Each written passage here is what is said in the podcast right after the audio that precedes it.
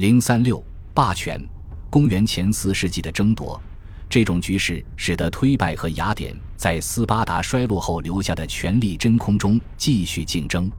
在特萨利，第三股力量，我们已经提到过的费莱奥的杰森，毁坏了赫拉克里亚的城墙，以防止任何敌人再次从这条道路进入。这是斯巴达成为希腊中心之野心的结束。但是杰森被暗杀了。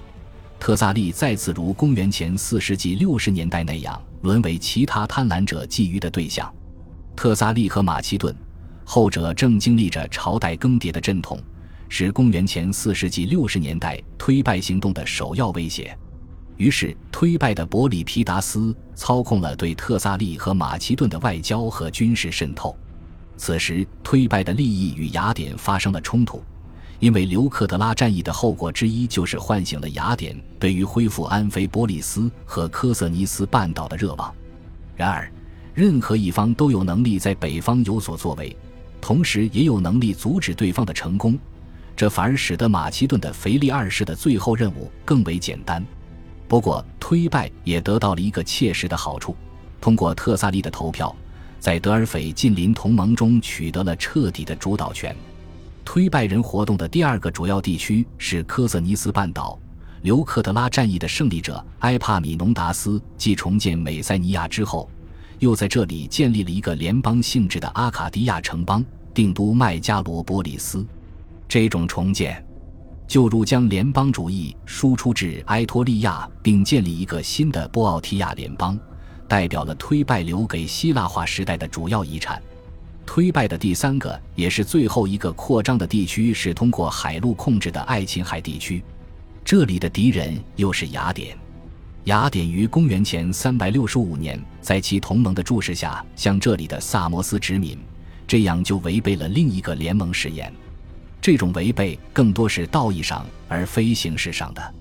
首先，萨摩斯不是一个盟邦成员；其次，雅典的行动是波斯的一次驻军所引起。波斯违背了大王合约，因为合约承认亚洲为波斯所有，但是不包括像萨摩斯这样的沿海岛屿。这种违背是不能容忍的。从萨摩斯的战略重要性来说，雅典的反应也是师出有名，但其殖民行动却招致了深远而广泛的怨恨，这导致推拜又是一些很有实力的雅典盟邦退出同盟。最引人注目的就是赫勒斯滂谷运输路线上的拜占庭，还有暂时退盟的罗德岛。在这方面，埃帕米农达斯是摩索拉斯的先驱。摩索拉斯是波斯总督，他进一步利用盟邦的不满，在公元前四世纪五十年代进行反雅典活动，最终在同盟战争中将罗德岛和其他盟邦拉出雅典阵营，对这些岛屿的总督是渗透。往往以寡头政治的形式施行，早在公元前四世纪六十年代就在某些地方开始了。比较显著的就是科斯岛，爱琴海世界寡头政治与民主政治之间的这种阶级斗争，向着反民主政治的方向倾斜了。但是我们要记得，正是雅典的自私自利，对自立目标如安菲波利斯的追逐，导致了罗德岛的民主政治派别甚至倾向于摩索拉斯。而不是他们在雅典的同类民主政治派别。公元前四世纪六十年代末，联盟内部反对雅典的情绪日渐高涨，推拜普遍不受欢迎，斯巴达早已衰落。因此，当腓力二世，一个当代历史学家将其描述为欧洲所出最伟大之人，在公元前三百五十九年继承了一个纷扰不断的马其顿王国时，他首先的幸运在于这些城邦自身的削弱。他们在面对腓力时，必须先处理自己的事务，要不然他个人的这种伟大也仅仅只是一种潜能。我们可以举出叙拉古的例子，其建筑统治在第二代就结束了。在这方面，叙拉古和古风时代希腊大地上的其他建筑统治并无二致。公元前四世纪中期的西西里政治混乱，经济崩溃，没有能力干涉马其顿的兴亡。一个名叫提摩利昂的科林斯人在公元前四世纪四十年代试图归还并复兴西西里，但是直到希腊化时代，一个西西里的统治者才再次登上世界政治舞台。在公元前四世纪五十年代，雅典、斯巴达和科林斯的形势都在恶化。我们已经看到，雅典的联盟已经在公元前三五七前三百五十五年的同盟战争中分崩离析。斯巴达想要重新获得美塞尼亚的努力也是徒劳无功。推败在公元前四世纪五十年代向邻邦福奇斯寻衅，结果导致其在向福奇斯进行神圣战争的德尔斐近邻同盟中沦为配角。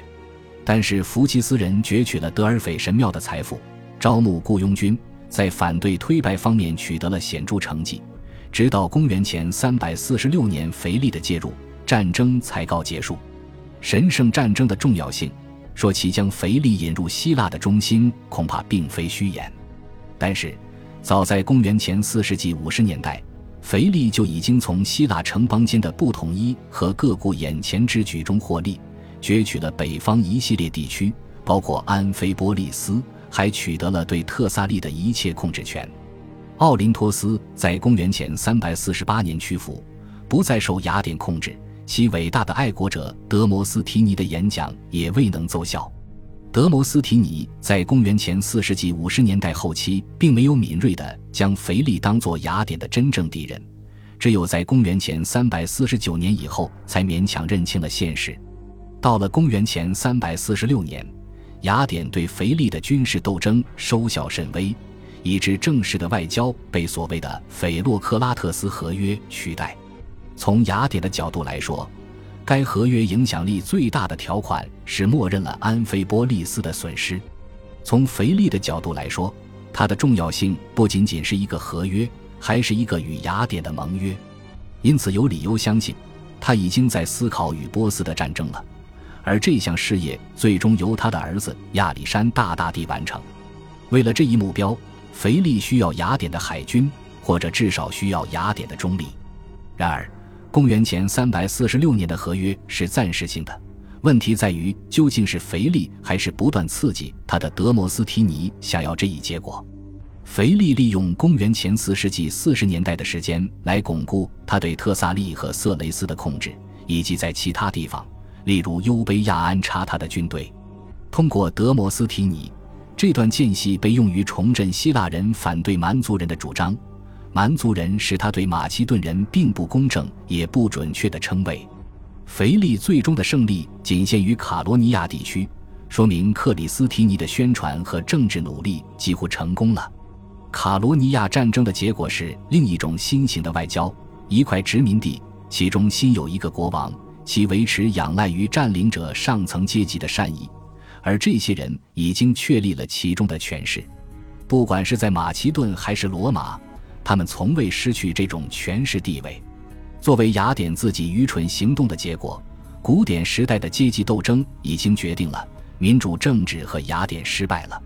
帝国主义已经被证明，毕竟与民主政治不相容。恭喜你又听完三集，欢迎点赞、留言、关注主播，主页有更多精彩内容。